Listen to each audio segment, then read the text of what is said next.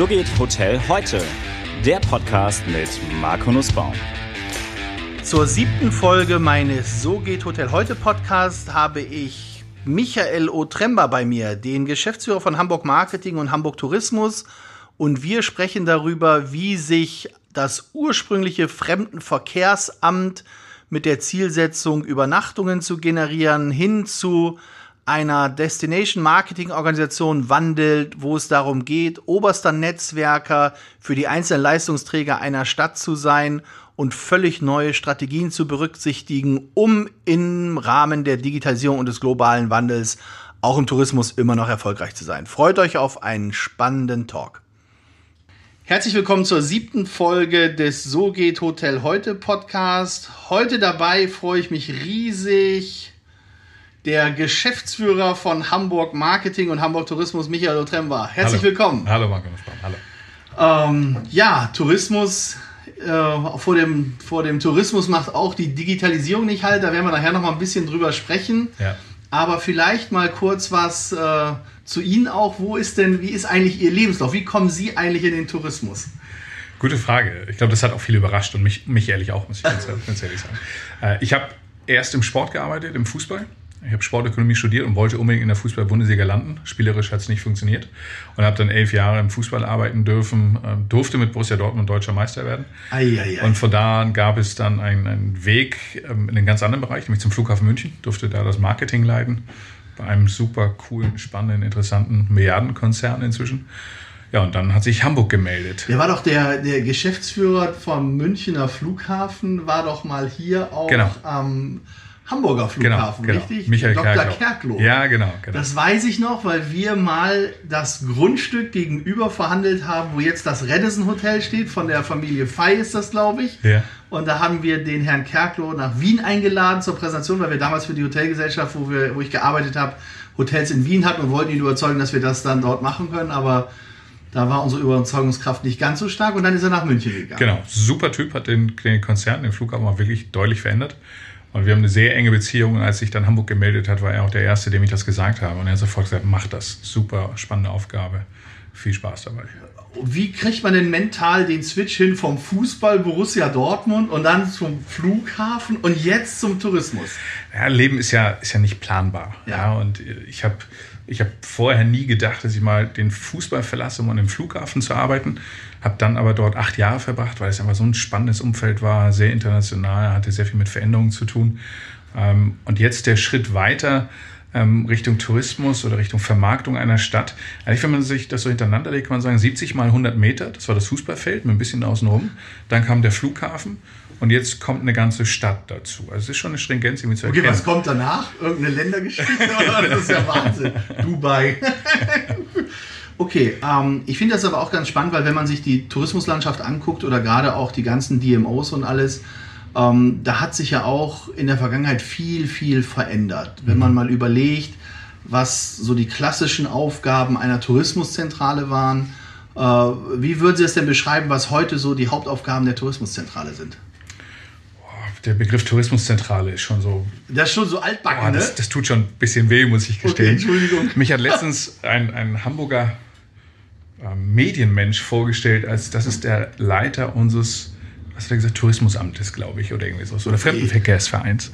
Ähm, also das ist schon echt sehr retro, aber zeigt auch, wie diese DMOs auch vielfach noch gesehen werden. Und da ist, glaube ich, eine ganz große Veränderung jetzt im Gange und die ist auch massiv notwendig, weil früher waren diese Organisationen dafür da, man kam am Flughafen oder am Bahnhof an und zum Hörer gegriffen und hat ein Hotelzimmer durchaus über so eine Organisation auch gebucht. Ja. Und dann gab es den Schritt hin zu, wir vermarkten eine Stadt, wir drucken Broschüren und gehen auf Messen. Und die Rolle ändert sich natürlich massiv, nicht nur durch das Thema Digitalisierung, sondern auch dadurch, dass sich solche Unternehmen viel stärker auch um das Produkt kümmern und damit auch nach innen drehen. Also es geht nicht nur darum, irgendwie bunte Bilder zu machen und über Hamburg in der Welt zu verteilen, es geht ganz stark darum, das Produkt mitzuprägen, die Bedeutung des Tourismus auch klar zu machen für so eine Stadt, die verschiedenen Leistungsträger auch zusammenzubringen, um dann letzten Endes als Zielsetzung die Lebensqualität in dieser Stadt hochzuhalten. Weil das ist, glaube ich, das, was uns alle irgendwie verbinden sollte. Wir leben in einer der coolsten Städte der Welt und wie schaffen wir es, dass es weiter so toll ist, so schön ist, so cool ist. Und dazu trägt der Tourismus bei. Ja, aber das ist schon spannend, wenn, wenn sie immer noch als äh, Vorsteher des Fremdenverkehrsamts mhm. vorgestellt werden. Ich mhm. glaube, da muss, müsste man sicherlich mal gucken, ob der Mindshift, also ob die in den Köpfen schon klar geworden ist, für was eigentlich eine Tourismusorganisation verantwortlich ist. Mhm. Also ich kenne das auch noch aus vielen Gesprächen, auch mit Hoteliers heraus, mhm. die sehen die Tourismusorganisation eigentlich als jemand, der ihnen Geschäft bringt. Mhm. So hauptsächlich. Und die werden danach gemessen, wie viel Geschäft bringt mir die Tourismusorganisation. Mhm. Und danach entscheidet man dann, die machen eine gute Arbeit oder die mhm. machen eine schlechte Arbeit. Ja. Und ich glaube, das ist, ist, ist viel, viel mehr als das, was äh, das reine Geschäft bringt. Und wenn Sie jetzt nur Geschäft bringen würden oder sollten, mit wem wären Sie da so im direkten Wettbewerb? Ja, mit Booking.com beispielsweise. Ja. Und ich glaube, Booking.com hat 300 Datenanalysten oder so. Ja. Wir haben keinen. Ja, jedes zweite Hotelzimmer der Welt wird inzwischen über Booking.com vermarktet. Wenn ich sehe, wie viele Hotelzimmer über uns noch wirklich vermittelt werden, da ist der Marktanteil ist wirklich ähm, minimal. Ja. Da, also da spielen wir einfach auch keine Rolle mehr. Und ganz ehrlich, ich finde auch nicht, dass wir dafür da sind, das Geschäft zu vermitteln. Ja. Unsere Aufgabe ist in der Tat eine andere ähm, als jetzt äh, nur die Betten zu füllen. Aber Sie haben vollkommen recht, daran werden wir auch noch immer wieder gemessen. Wir werden sogar auch daran gemessen, ob die Übernachtungszahlen steigen oder nicht. Ja. Und das finde ich nachvollziehbar. Auf der einen Seite ist natürlich auch sehr hotelgetrieben, diese Sicht.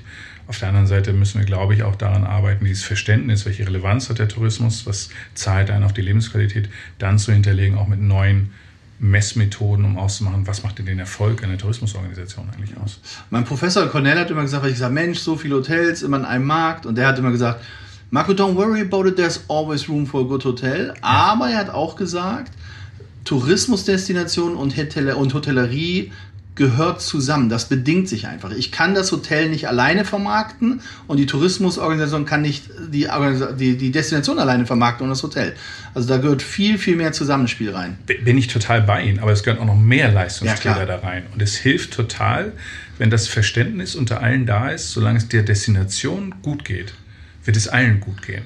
So, und das ist auch etwas, wo, wo wir stark daran arbeiten, dass dieses Verständnis noch mehr Einzug hält, mehr eine, eine vernetzte Denke, nicht nur auf sein Haus oder sein Unternehmen bezogen, sondern klar zu machen, wenn wir gemeinsam die Qualität des Produktes in Hamburg, wenn wir das schärfen, wenn wir das verbessern, wenn wir richtig gute Gastgeber sind, wenn wir Gäste sehen als Gäste und nicht als Touristen, die in kürzester Zeit den maximalen Umsatz bringen sollen, wenn wir an so vielen Schrauben drehen gemeinsam und die Destination voranbringen, dann werden alle davon profitieren.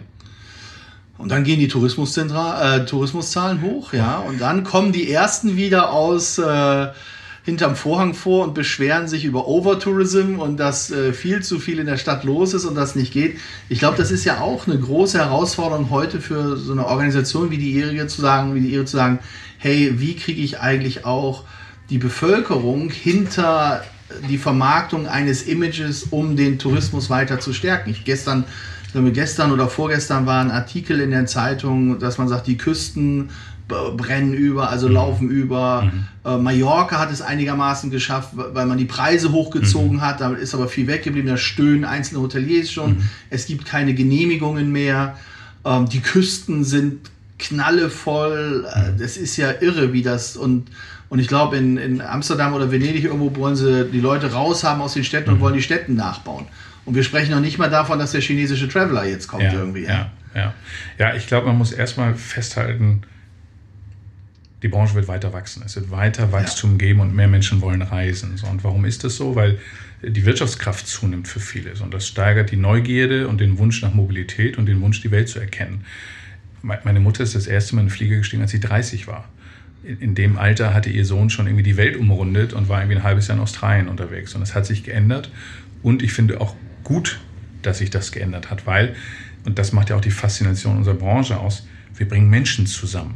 Wir schaffen es, wenn wir Menschen zusammenbringen, dass Vorurteile abgebaut werden, dass Ausgrenzung weniger wird, dass Dummheit weniger wird, weil Humboldt hat schon gesagt, die gefährlichste Weltanschauung ist derer, die die Welt nie angeschaut haben. Also bringt die Menschen dazu, die Welt anzuschauen um einander zu verstehen. Reisen bildet. Reisen bildet, absolut. Aber wir müssen auch akzeptieren, dass es Menschen gibt, die sagen, mir wird das zu viel. Und das will ich auch gar nicht jetzt nur auf den Tourismus beschränken, sondern es gibt Menschen, die fühlen sich abgehängt, die empfinden die Geschwindigkeit als zu hoch. Ähm, und die wollen einfach auch stärker wahrgenommen werden. Und ich glaube, das ist auch etwas, wo, wo unsere Organisation viel stärker in den Dialog gehen muss mit Bürgern, um das wahrzunehmen und um klarzumachen, wir wollen Wachstum, wir brauchen das auch. Sie kommen ja aus Bremen. Bremen war mal die reichste Stadt Deutschlands. Ja, ist es jetzt nicht mehr. Nee, ja. ist jetzt Griechenland Doch. Deutschlands. Ja. Hamburg ist sehr stark, aber es ist auch keine Selbstverständlichkeit, dass Hamburg weiter so stark ist. Und das wollen wir aufrechterhalten. Wir brauchen Wachstum, aber wir müssen in den Dialog mit der Bevölkerung gehen, mit den Bürgern gehen, um klarzumachen, wir wollen das, weil wir wollen damit die Lebensqualität steigern und der Tourismus ist sogar auch gut für euch. Dann nehmen wir allein die 4000 Restaurants, die wir haben. Wären die sonst da, wenn wir nicht so viele Gäste hätten? Ja, wäre die ÖPNV-Taktung so hoch, wie sie jetzt ist? So, und, und, wir reden immer über die Übernachtungszahlen. Wir haben 86 Millionen Tagesgäste, zumindest das, was wir offiziell auf, ausweisen. So die gilt es viel stärker noch, mit denen in den Dialog zu kommen, aber wie gesagt auch mit den Bürgern in den Dialog zu kommen. Und das ist interessant, Ihnen zuzuhören, wenn man guckt, jetzt bin ich wieder beim Fremdenverkehrsamt, ich mhm. nehme Telefonate entgegen, vermittel die irgendwo in Hotels, verschicke Prospekte und jetzt sind wir auf einmal in der Herausforderung zu sagen, wir brauchen eine Netzwerkorganisation, wo wir die einzelnen Leistungsträger des Tourismus an miteinander verknüpfen und wir müssen gucken, dass wir das politisch ordentlich aufstellen. Wir müssen die Bevölkerung mit einbinden. Das ist ja eine ganz, ganz andere Aufgabe als das, was ursprünglich mal gemacht wurde. Ja. Ähm, ist die Frage, wie gehen denn, das weiß ich nicht, ob Sie das wissen, es würde mich mal interessieren, wie gehen Tourismusfachschulen damit um? Wird da immer noch geschult, das ist eine Destination Marketing Organisation, hier sind die alten Mechanismen oder geht man wirklich her und sagt, weil der, im Grunde, so wie ich das jetzt aus unserem Dialog heraus verstehe, ist ja ihre Rolle die Rolle des obersten Netzwerkers. Und das alles zusammenzuführen und das ist ja eine wahnsinnige, brauchen so eine wahnsinnige, ja, also da brauchen sie eine unheimliche mentale Agilität dafür, eine unheimliche Ruhe und eine, eine Verbundenheit, also das ist ja also das, ich finde das eine, eine, eine irres, irre Herausforderung, das für so eine Stadt wie Hamburg oder auch für andere Städte auf die Beine zu stellen. Also die, die Aufgabe ist sicherlich sehr komplex. Ja. ja. Ähm, wenn man Menschen nicht mag, sollte man so eine Aufgabe nicht machen. Ja, genau, weil, wie im Hotel ja, auch. Ja. Im Hotel auch. weil es halt wirklich, wie Sie sagen, an vielen Schnittstellen agieren heißt. Ähm, und ich glaube, ich kann gar nicht sagen, wie Tourismushochschulen damit umgehen.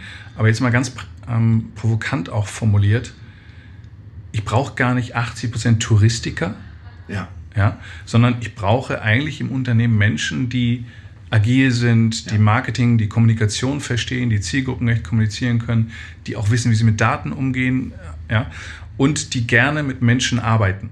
So. Und ob, das die, ob die Tourismus studiert haben, ob die Theologie studiert haben, eigentlich vollkommen egal. Ja. Und ich brauche Menschen, die im Kopf offen sind und so eine Denke haben, sagen, wir für Hamburg. So, und das Tolle bei uns im Unternehmen ist die Identifikation mit der Stadt die ist enorm hoch. Also wir können, glaube ich, alle unsere Kollegen anrufen nachts um drei und die springen aus dem Bett für Hamburg. Ja, aber das ist schön. Und das, das ist, ist das ist toll. Also das heißt, wir sind eigentlich so in, in, tatsächlich in dem Wechsel, dass wir nicht mehr ausschließlich an quantitativen Zielen gemessen werden, sondern auch wirklich äh, an, an, an qualitativen Zielen. Und ähm, aber jetzt nehmen wir noch mal ganz kurz zurück zum Tourismus. Wenn ich sehe, die großen Touristikkonzerne, TUI und alles, und vor ein paar Wochen äh, ging es ja durch die Presse, dass Get Your Guide mhm. ähm, ein riesen Funding gekriegt hat von Softbank und eines der Einhörner jetzt in Deutschland ist über eine Milliarde Bewertung mhm. und fragt man aber mal so in den touristischen Bereich rein, haben wenige von Get Your Guide bisher gehört. Mhm. Das ist auch schon spannend. Da sieht man mhm. ja auch, wie sich das alles verändert. Und wenn man guckt, was, welche Aufgaben die übernehmen, unterstreicht es ja nochmal maximal ihren Ansatz zu sagen, hey, ich bin dafür verantwortlich, das alles zusammen einzubinden mhm. und nicht ein Wettbewerb, gegen ein Portal zu Nein. öffnen, was Nein. gerade ein Funding von 250 Millionen gekriegt Nein. hat. Ja? Nein, das macht, das macht meiner Meinung überhaupt keinen Sinn. Ich merke aber auch in den verschiedenen Verbänden, Vereinigungen, in denen wir auch vertreten sind, wie, wie schwer es für diese Organisationen ist, sich zu öffnen gegen die neuen Kräfte im, im Tourismus. Ähm, unsere Philosophie ist ganz stark Stärke durch Vernetzung. Ja. Wir wollen Impulsgeber sein für die Stadt, wir wollen Netzwerker sein für die Stadt und auch sozusagen mit einer Forderung verbunden. Ich glaube, dass der Tourismus für Hamburg eine ganz entscheidende Bedeutung hat. So. Was sind die größten Herausforderungen einer Stadt? Das ist der limitierte Platz. So, das bedeutet, eine Stadt muss investieren in bezahlbaren Wohnraum und Mobilität muss anders werden. So, wenn wir über Mobilität in der Stadt reden, dann würde ich gerne, dass die Tourismusbranche die 86 Millionen Tagesgäste vertritt, die 7,5 Millionen Übernachtungsgäste vertritt, die viele touristische Leistungsträger auch vertritt, mit am Tisch sitzt, weil es macht einen Unterschied aus, wie wir Mobilität organisieren und ob wir 90 Millionen oder 50 Millionen Gäste da haben. Und der Tourismus müsste eigentlich auch mit am Tisch sitzen, wenn es um Stadtentwicklung geht. Weil wenn Sie ein Hotel bauen in Harburg mit 500 Zimmern beispielsweise, ja, dann verändert das Harburg. Dann setzt das Impulse für Stadtteilentwicklung. Und ich glaube, diese vernetzte Denke müssen wir noch viel stärker mit integrieren. Ja, wir sehen das auch. Wir planen gerade auch noch ein Hotel und wer da alles mit am Tisch sitzt und zu sagen, so, wie läuft der Verkehr, wie ist alles. Also die machen sich da schon wahnsinnig viel Gedanken. Das ist schon spannend. Mhm. Ähm, und es ist auch, auch wirklich, wirklich interessant zu sehen. Aber wir haben gerade nochmal über Wohnraum gesprochen. Airbnb ist ja auch immer so ein mhm. Thema. Und äh, ja, haben wir eigentlich in Hamburg so eine Zahl, wie viele Übernachtungen mit Airbnb generiert werden? Haben wir. Wir haben 2017 gab es, glaube ich, 270.000 Ankünfte. Oh. Also das ist, wir haben im 2017, glaube ich, 6,5 Millionen Ankünfte gehabt. Also da sehen wir auch den Anteil, den Airbnb ausmacht im Moment. Haben Sie schon mal über Airbnb irgendwo übernachtet? Ähm, ehrlich gesagt ja, ja, weil ich das ähm, persönlich eine Frechheit finde, wenn ich gucke, also ich bin ja auch auf Kongressen unterwegs mhm. und äh, wenn wir auch mal als Aussteller irgendwo waren oder auch schon früher, was die Hotel, was für abgeranzte Hotelzimmer mhm. für Raten auf dem mhm. Markt liegen. Also mhm. da kann ich die ITB in Berlin gerne sagen. Ich hatte dann mit Kollegen ein cooles Loft in Kreuzberg gemietet, was die Hälfte gekostet hat, doppelt so viele Leute beherbergen konnte. Also wir waren dann zu viert da drinnen. Und das war einfach irre. Wir haben anschließend dann noch äh, Partys gefeiert, haben Leute eingeladen. Und die Alternative war ein doppelt so teures, abgewohntes Hotelzimmer. Und ich glaube einfach, die, ähm, die Hotellerie muss mal aufhören, immer darauf zu schimpfen auf Airbnb. Jetzt nehmen wir mal die politische Diskussion mit dem Wohnraum weg, da, das, das mal außen vor. Nur die Frage ist ja, was kann ich von solchen Portalen lernen?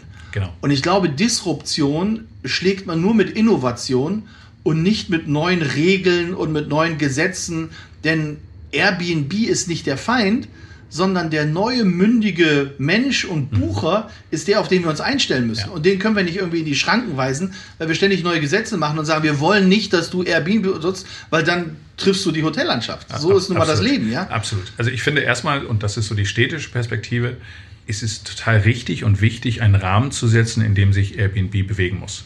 So, und das finde ich hat Hamburg sehr gut und sehr konsequent gemacht, weil, wie gesagt, die größte Herausforderung ist, wie kann ich als Stadt bezahlbaren Wohnraum in ausreichender Menge zur Verfügung stellen.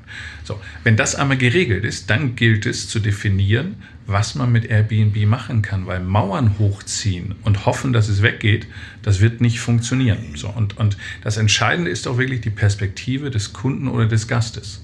So, aus der eigenen Erfahrung kann ich sagen, wenn man einmal mit Airbnb oder mit dem Gastgeber im Kontakt war und erlebt hat, wie individuell das ist, wie persönlich das ist, dann stehen Cookies in Amsterdam mit auf dem Tisch, ja. die die Dame gebacken hat, bevor sie ihre Wohnung geräumt und verlassen hat für uns sozusagen. Ja, das ist schon, man fühlt sich da als Gast.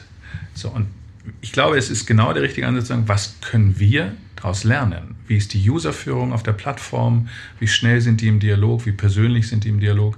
Und wenn wir daraus lernen, dann können wir, glaube ich, für die ganze Branche viel mitnehmen anstatt zu sagen, wie können wir es nur, wie können wir Mauern hochziehen und es verhindern. Ja gut, und es ist, es ist von der Entwicklung her ja auch spannend, dass, ähm, dass eine Marke nicht mehr nur in einer Immobilie sein muss, sondern mhm. ihre Kapazitäten auf mehrere mhm. Locations verteilt hat. Mhm. Und wenn man sieht, was sich aus dem Umfeld von Airbnb wieder ergibt, also mhm. Airgreets ist ja so ein Thema, die sagen, ja. hey, ich nehme dir für eine gewisse Provision das komplette Handling ab, die mhm. kriegen das auch geregelt, Sauberkeit, dies und das. Das ist schon spannend. Jetzt sind ja dann die, ich finde das ganz interessant, es gibt ja bei Airbnb diese Superhosts mhm. und dann gibt es ja eine wahnsinnig, ich hoffe, ich, da muss ich dieses Jahr im November, glaube ich, mal hin, ich werde das irgendwie schaffen, äh, zu dieser Airbnb-Conference nach, ähm, nach Kalifornien. Da machen die ja eine, riesige Innovation. Und wenn ich überlege, dass die vor, vor ein paar Jahren ja einen Head of Hospitality eingestellt haben, den Chip Conley, der ein wirklich ganz, ganz toller Hotelier ist, und der seine, seine Marke damals verkauft hat und dann die unterstützt und sagt, wie bringe ich eigentlich Hospitality da rein, dann hat ja die Hotellerie heute A damit zu kämpfen, dass ich unheimlich viele kleine Gastgeber habe. Mhm. Also wenn ich gucke, da im Grindelhof, da gibt es ein kleines Zwei-Zimmer-Hotel, das, das kleine Grindel heißt das ganz niedlich, aber das hat auch seine Zielgruppe. So, und die sind halt sehr, sehr individuell.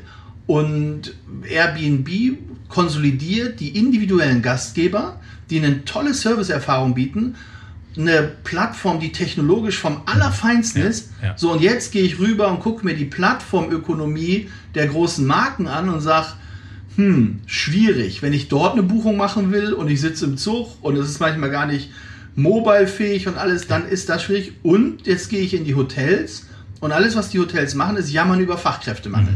So, das heißt, wir leben in einer Branche, wo wir mit Menschen für Menschen arbeiten, trotz aller Digitalisierung. Ja. Aber die Branche ist nicht in der Lage, den individuellen Service, die individuelle Dienstleistung oder die individualisierte Dienstleistung für den Gast darzustellen. Und das wäre eigentlich heute viel leichter Ja. als jemals vorher.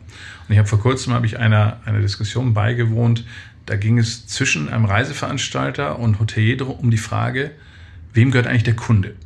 Ha, So, und ich habe mich zurückgelehnt und habe die Arme verschränkt und habe dem gelauscht. Und es war sehr interessant zu, zuzuhören, weil der, der Reiseveranstalter sagt, der, hat, der Kunde hat doch über mich gebucht, also es ist mein Kunde. Wie kannst du, Hotelier, dem Kunden, nur weil er zum ersten Mal über deine Schwelle tritt, sofort ein Angebot machen als Stammkunde, 10% Nachlass und so weiter? Das ist mein Kunde. Der Hotelier reagierte darauf und sagte, nein, das ist mein Kunde, egal ob er über dich gebucht hat. Und ich habe ihm gesagt, Leute, ganz im Ernst, ähm, wenn der Kunde wüsste, wie ihr über ihn streitet, dass er euch gehört, der wird euch alle den virtuellen Mittelfinger zeigen. Ja? Weil der Kunde möchte nur oder der Gast die schönste Zeit seines Jahres möglichst bestens verbringen. So. Und wenn wir dieses Mindset gemeinsam haben, wie können wir den Aufenthalt des Gastes perfekt gestalten, dann wird sich die Beziehung zum Gast automatisch ergeben. Die Beziehung zum Gast ergibt sich aber nicht über die Frage, über wen hat er gebucht. Und ich glaube, das ist etwas, was wir auch als Branche noch viel, viel mehr in den Mittelpunkt wieder stellen müssen. Die Beziehung zu einem Gast. Tja. Und ich, ich versuche jetzt wirklich auch den Begriff Tourist zu vermeiden, weil vielfach ja Touristen schon als Schimpfwort gebraucht wird, ja, sondern Gastgeber sein, Hospitality, das ist unsere DNA. Wir wollen Menschen zusammenbringen und wir wollen dafür sorgen, dass sie sich wohlfühlen. Und ich glaube, die Denke müssen wir stärker wieder im Blick haben. und, Und, am dann, Ende geht es auch darum. und dann kommen wir wieder zu individuellem Dialog und Service. So, das Ja. kostet Ressourcen, keine Frage. Aber es ist die einzige Chance, um Bindung aufzubauen. So, und ich finde, das, das macht Airbnb gut. Ich muss aus, aus meiner Rolle auch sagen, ich finde, dass die, die Zusammenarbeit mit Airbnb, wie sie mit Städten in den Dialog gegangen sind, war alles andere als gut. Ja, sondern das war sehr, sehr arrogant und fordernd, so nach dem Motto, wir sind eh so stark, ihr braucht da eure Regeln, interessieren uns eigentlich nicht. Ähm, wenn ich im Austausch bin mit meinen Kollegen in Amsterdam, dann ähm, Amsterdam ärgert sich immer, dass sie als Vorbild von Airbnb irgendwie gepriesen werden. Also da ist auch vieles nicht gut, aber die Haltung muss ja sein, wie machen wir es gemeinsam besser? Nicht, wie kritisieren wir was oder wie versuchen wir was zu verteidigen, sondern wie machen wir gemeinsam es besser und zwar zum Wohle, aus meiner Sicht, für die Destination und aus allen, die im Tourismus arbeiten, zum Wohle eigentlich des Gastes, weil der muss ein tolles Erlebnis haben. Ja, und ich glaube, das, das ist ein sehr, sehr guter Punkt. Ich glaube, das wird oftmals unterschätzt. Es gibt viele Gäste, die, die schenken mal ein Wochenende in einer Stadt und die freuen sich darauf. Viele Leute sparen da drauf Ja. und wollen ein Erlebnis haben und dann wickeln wir das ab wie am Fließband. Ich glaube, die Denke muss wieder zurückgehen und zu sagen, hey, Herzlichkeit, Gastlichkeit, Ja. und das geht heute auch richtig, richtig gut, wenn ich, äh, wenn ich die Möglichkeit hatte. Wir haben, Sie hatten vorhin nochmal gesagt, äh, Mobilität und äh, Digitalisierung. Das ist ganz interessant. Wir hatten jetzt äh, einen Dialog mit Moja, Mhm. die sie auch in Hamburg sehr kritisch gesehen werden, weil eine alte Branche probiert, daran Ja. festzuhalten. Ja, ja. Ich kenne das aus New York jetzt, wo die Taxifahrer gegen Uber gewettert haben und alles.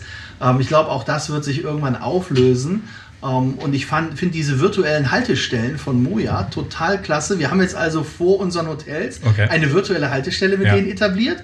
Und es ist Wahnsinn, wie Gäste sich dann die App runterladen und das auch tatsächlich nutzen Ja. und auch ein Shared Ride machen und Ja. sagen, hey, Ja. wir müssen in die Destination. Und ich glaube, wenn ich das richtig verstanden hatte, ich hatte den Kollegen Mai Mhm. vor, mal getroffen, der hat gesagt, innerhalb von 200 Metern bekomme ich dann immer wieder so eine Haltestelle, dass ich maximal 200 Meter laufen muss. Mhm. Und ich muss sagen, das ist ein tolles Konzept. Und ich verstehe nicht diese Abwehrhaltung dagegen, dass man nicht mal offen im Dialog neue Dinge auch begrüßt und sagt, hey, wie können wir das gemeinsam lösen? Dass man probiert krampfhaft an den alten Dingen festzuhalten. Das bringt die Entwicklung doch mit sich. Ja, aber ich glaube, das ist auch die Natur des Menschen. Also die, die, es hat sich gezeigt, die Zukunft war immer besser als die Vergangenheit. Wenn wir zurückschauen, ja, die Entwicklung, ähm, die, die Frauen durften irgendwann wählen, mussten nicht mehr die Unterschrift ihres Mannes haben, um arbeiten Okay. gehen zu dürfen. Ja, ähm, Digitalisierung hat vieles verbessert und wird auch das Zukunftswesen noch verbessern. Selbst Industrialisierung, und das hat lange gedauert, hat dazu geführt, dass es uns besser geht. So. Rückblickend betrachtet, die Zukunft war immer besser als die Vergangenheit. Wenn Sie die Menschen fragen, wo wollen sie leben, in der Zukunft oder in der Vergangenheit, sagen 90 Prozent in der Vergangenheit. Warum? Weil ich weiß, was ich habe und die Zukunft ist ungewiss.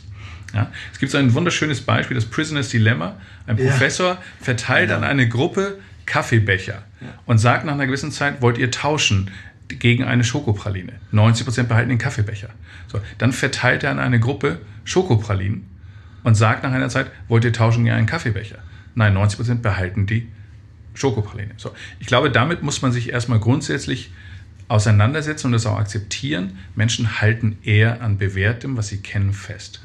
Aber unsere Aufgabe ist es ja trotzdem, Innovation und Mut zu fördern, damit wir uns weiterentwickeln. So, und wenn wir über Mobilität in der Stadt reden, ich glaube, es ist vollkommen klar, dass Mobilität auf Dauer nicht so sein kann, wie es jetzt ist. Wir können nicht alle mit unserem eigenen Auto immer die Straßen nutzen. Das wird nicht gehen. Dafür werden wir zu, zu stark wachsen. So. Und wenn man einmal die Erfahrung gemacht hat, wie Moja zu nutzen ist, auch wie Uber zu nutzen ist, wie, wie Stadtrat zu nutzen ist, dann stellt man fest, das ist eigentlich viel besser, als wenn ich in meinem eigenen Auto sitze. Und ich finde das, was gerade rausgegeben wurde, auch als Vision für die Stadt, nämlich den Hamburg-Takt. Wir wollen als Stadt Ihnen Mobilität bieten innerhalb von fünf Minuten, egal wo Sie sind. Wenn wir das schaffen, wenn wir dieses Angebot umsetzen, ja, warum brauche ich dann noch ein eigenes Auto? Dann kann ich einfach über intermodalen Split, über die Verbindung von Mobilitätsangeboten innerhalb von fünf Minuten mobil sein und überall hinkommen. Das verändert eine Stadt massiv. Das verändert die Lebensqualität, das verändert die Frage, haben wir Parkhäuser in der Innenstadt stehen oder eher Wohnungen oder Parks. Ja, das verändert so eine Stadt. Ja, müsste wahrscheinlich ein großes Plakat draußen hinstellen bei sich und sagen, so, ich jetzt als oberster Tourismuschef hier, ähm, bei mir kann man kein Ticket zurück ins frühere alles Besserland buchen, das geht nicht, ja. Sondern wir gucken nach vorne und wir machen das. Wenn man mal nach vorne guckt, und jetzt haben wir über Airbnb gesprochen, individuelle Dienstleistungen, diese ganzen Geschichten, es sprießen ja Hotels in Hamburg momentan ohne Ende aus dem Boden. Und ähm, wenn ich das richtig deute, im Rahmen unserer, auch unserer eigenen Analyse der Kollegen kommen da auch noch, ich weiß nicht, was, was, was kommt 20, 25, 30 Hotels? Was ist da irgendwie auf dem Plan? Wir haben im Jahr 2016 eine Hotelbedarfsanalyse mal vorgestellt und haben damals skizziert, dass wir circa bis ins Jahr 2025 18.000 neue Hotelzimmer brauchen werden. Und der Bedarf ergibt sich über alle Segmente verteilt und wird vor allen Dingen durch 70 Prozent aus dem Business-Segment ähm, unterstützt oder ähm, skizziert und charakterisiert. So, ähm, wir sind da auf dem Weg dorthin und es zeigt ja erstmal zum einen, dass Projektentwickler, Investoren Interesse an Hamburg haben. Ja, wobei, ja. also sorry, wenn ich Ihnen da so ins Wort falle, nur das ist momentan, sehe ich das, dass die Projektentwicklung für die Hotellerie sehr, sehr stark Investment getrieben ja. ist ja. und nicht mehr Operation getrieben, also von den Marken oder den Hotelgesellschaften selbst. Hotel ist momentan eine Assetklasse, genau. wo sich alle drauf stürzen. Das ist irre. Wenn ich überlege, als wir 2009 angefangen haben, haben die uns den Vogel gezeigt. Da war Hotel mit äh, Spielhalle und mit was weiß ich vergleichbar. Und heute möglichst drauf. Das bringt ja auch mit sich, dass irgendwie gar keine, also ich sag mal, ein paar coole Konzepte gibt es, aber ansonsten gleicht ein Hotel dem anderen, alle rennen auf die Zielgruppe.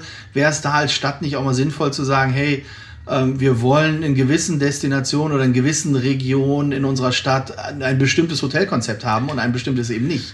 Ähm, ist es total und deswegen sind wir auch, wir haben auch bei uns im Haus die Hamburg Invest, also die ehemalige Wirtschaftsförderung sozusagen und da spielt Hotel jetzt zum ersten Mal seit zwei Jahren überhaupt auch eine Rolle für die Vergabe von Flächen. Ähm, und zwar nicht nur die Perspektive der Hamburg Invest, sondern auch jetzt die Perspektive von Hamburg Tourismus, nämlich in der Frage, welches Hotelkonzept passt denn am besten nach St. Pauli beispielsweise. Ja?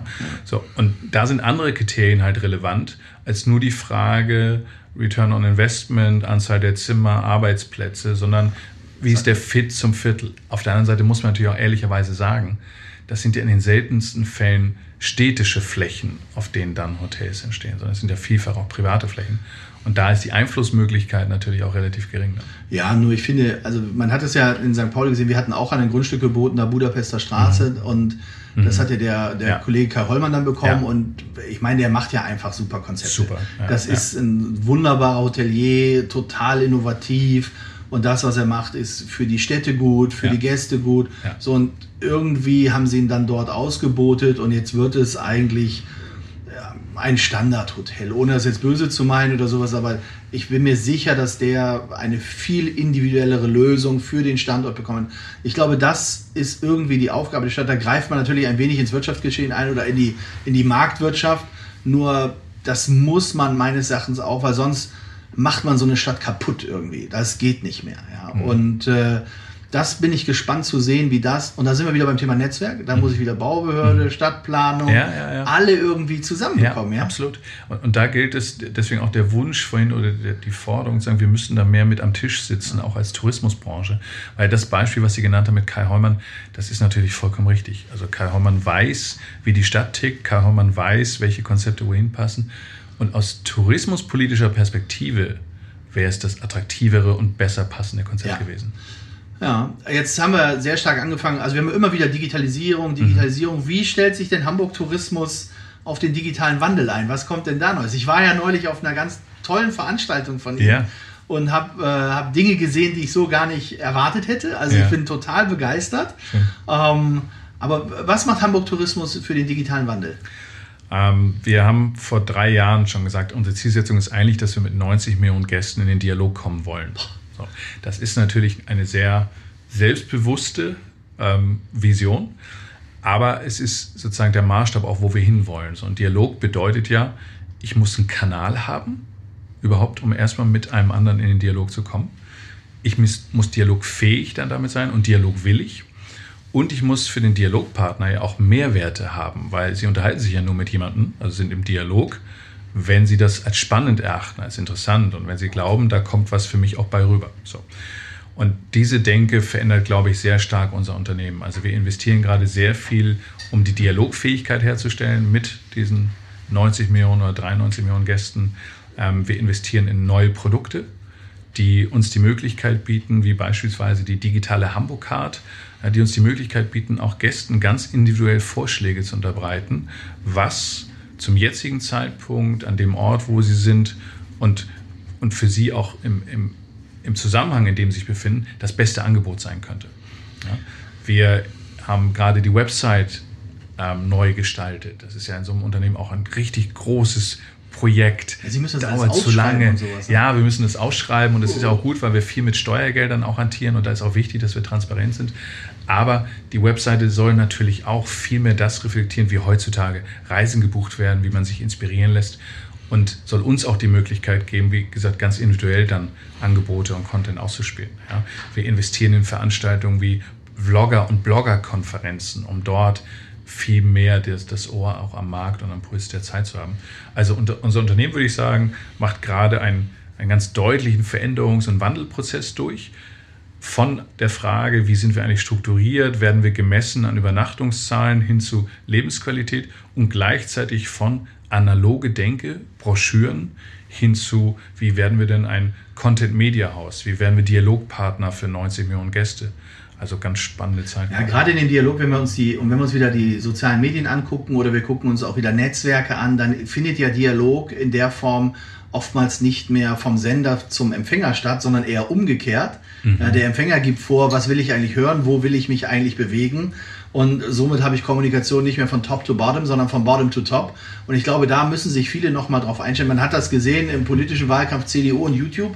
Die haben gar nicht ja. zusammengepasst. Ja, man wusste ja. überhaupt nicht, wie geht man damit um. Und ähm, wenn man auch mal guckt, was über eine Stadt gesprochen wird in den sozialen Netzwerken, die Komplexität des Internets, ähm, ich könnte mir schon vorstellen, dass Positionen wie zum Beispiel ein Chief Listening Officer, mhm. also der eine Abteilung hat, die nur zuhört, zuhört ja. was eigentlich über die Destination gesprochen wird, ja. Ähm, da hat man vor Jahren noch gar nicht dran gedacht, ist aber total wichtig, Ja. um hinterher zu gehen und sagen, wo sind unsere Stärken, wo sind unsere Schwächen, wie machen wir das, da gehen wir rein in den Dialog Absolut. und dann bin ich da. Wir, wir, wir sehen das bei uns auch, wir müssen ja auch immer gucken, dass wir unsere Kosten im Griff haben, aber mit zunehmender Anzahl der Hotels und mit guter Auslastung der Hotels nehmen die Bewertungen auch zu.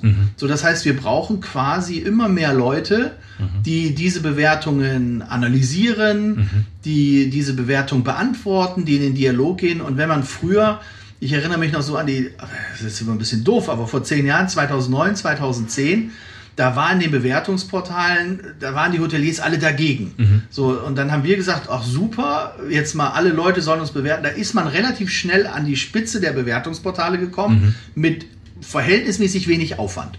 So heute ist es so, dass erstmal jedes Produkt ja eine Bewertung haben will. Es wird also immer schwieriger, jemanden dazu zu bewegen, eine Bewertung abzugeben. Dann ist die Frage, wo will ich, dass er die Bewertung abgibt? Dann sind wir wieder beim Content. Wem gehört eigentlich der Inhalt der Bewertung? Gehört es mir oder dem Drittportal, wo es drauf ist? Und dann wollen natürlich auch Hotels immer mehr Bewertungen. Das heißt, einen Gast dazu zu bewegen, eine Bewertung abzugeben, wird immer kostenspieliger. Ich brauche immer mehr Bewertungen, um nach oben zu kommen. Somit muss ich immer mehr Leute einstellen, um den gleichen Effekt zu haben. Und ich glaube, da verstehen viele die Zusammenhänge noch nicht, wenn sie aus der alten Denke des Fremdenverkehrsamtes kommen, äh, um das, das irgendwie wie hinzukriegen. Und gerade diese Dialogfunktion in den Bewertungen, also und das wieder ins Netzwerk zurückzuspielen, ist irrsinnig wichtig. Ja, erinnere mich auch da an eine Geschichte, die wir hatten, wo uns jemand echt kritisiert hat und da sind so simple Dinge gewesen, wo es um die Veränderung des Produktes geht. Das haben wir aufgenommen, haben darüber ein Video gemacht und haben es zurück in die Community gespielt. Ja. Da sind wir wahnsinnig für abgefeiert worden, weil die sagen, hey, die hören zu, die machen das. Nur das ist halt ein ständiger Dialog. Das ist nicht mehr linear. Ja, exakt. So, und, und Netzwerke haben halt die Angewohnheit, dass sie die Macht übernehmen. Und Ja. damit muss ich klarkommen. Ja, und das, das meine ich mit Dialogfähigkeit und Dialogwillen. Aktives Zuhören Ja. brauche ich, das ist eine Grundvoraussetzung für Dialog. Wenn ich das nicht will, wenn ich nur senden will, bin ich nicht im Dialog. So, und das haben, glaube ich, viele unserer Organisationen immer gemacht. Ja. Einfach senden. Genau. Senden kann man ja machen über einen Messeauftritt oder eine Broschüre. Aber im Dialog zu sein, erfordert wirklich zu sagen, wie kann ich zuhören? Wie kann ich das aufnehmen? Wie viele Leute sind momentan im Dialog in Hamburg? Tourismus. Oh, Wie viele sitzen da in so einer Abteilung und hören zu und äh, sind im Dialog? Ähm, ich glaube, dass wir da eine ganz sensationelle Heraus ähm, oder ähm, Situation haben, weil wir haben ja beispielsweise auch ein eigenes Callcenter. So, das Also ist, ein wissen viele gar ist ein nicht. Callcenter heute noch sinnvoll? Wir haben da viel, viel drüber diskutiert und haben auch überlegt, ist das noch, überpasst das zu der Ja. Zeit? Und heute sage ich, ja ist es, lass uns das stärken, weil da sind Menschen, die hören zu, die können sie erreichen. Wir sind ja selber Reiseveranstalter. So, wie können wir uns denn positionieren oder wie haben wir überhaupt einen Vorteil gegenüber den Großen mit ihrer Reichweite? Wir sind da. Wir sind vor Ort. Wir sind am Bahnhof. Wir haben ein eigenes Callcenter. Wir haben Hamburg-Experten, die für diese Stadt brennen, die alles über die Stadt wissen, die sie auch erreichen können. So, und ich finde, das ist total wichtig, die Dialogfähigkeit nicht nur digital abzubilden. Ich bin ein totaler Anhänger davon, dass wir das müssen, aber es auch zu verknüpfen mit Menschen, die eine Stimme haben, die eigene Erfahrungen haben. Und das ist etwas, wo wir bei aller Digitalisierung des Unternehmens auch jetzt einen Wert drauf legen wollen, wie können wir denn da eine Brücke bauen? Weil in einem Telefonat, in einem Dialog kommen ja ganz viele Informationen auch, die für uns und für den Gast wichtig sind. Wie kriegen wir die auch verwertet, um unseren Service besser zu machen, um die touristischen Leistungsträger darauf vorzubereiten, welcher Gast da vielleicht auch kommt. Da sind so viele Möglichkeiten drin. Deswegen würde ich heute sagen, doch, das ist total wichtig, dass wir das Klar, haben. und es sind am Ende des Tages sind es ja auch Menschen, die ein wahnsinniges Asset sind, weil Ja. sie unheimlich viel, also äh, vergleicht man das mal mit Fußballmannschaften. Jetzt, sie kommen ja aus Ja. dem Fußball ursprünglich. Ähm, bei, den, bei den Mitarbeitern, die werden immer als Kosten gebucht.